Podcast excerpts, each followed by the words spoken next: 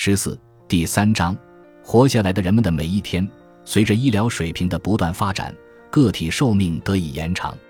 然而，这也意味着需要家人看护的时间随之增加。因而，不难想象，对于看护者而言，在给予家人悉心照料与护理的同时，自身的生理疲劳及心理痛苦也逐渐加剧。值得关注的是。我国到底发生过多少起因看护者疲劳而导致的共同自杀或故意杀人案件呢？警察厅于二零零七年起开始对由看护疲劳引发的故意杀人案件进行统计，结果显示，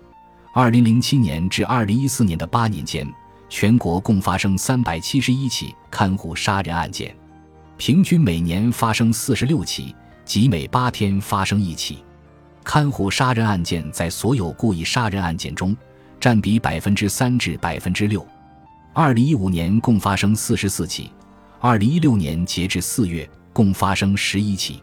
日本福祉大学研究司法福利理论的汤原月子副教授，由《每日新闻》等传媒的数据库中整理出被害者为六十岁以上老人的案件，以此推算出其中发生于被害者家中的看护杀人案件的数量。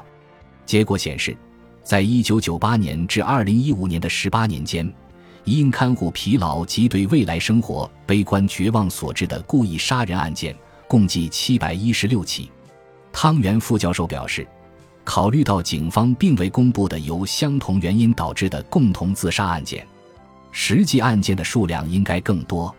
同时，根据厚生劳动省的数据显示，以护理保险制度为基准。经认定有护理需求的人群数量在全国范围内超过了六百万人。二零一四年，约三百五十二万人在家中接受看护。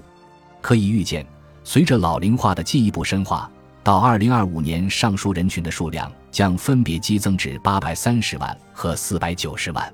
我国将迎来真正意义上的大看护时代，每个人都将不得不面对看护家人的现实问题。看护杀人案件的发生，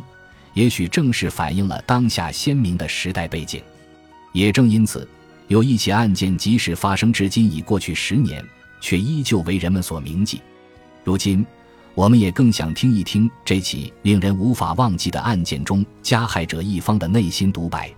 相信他所传达的关于在看护家人过程中所得的教训、想法，一定能引起更多人的共鸣。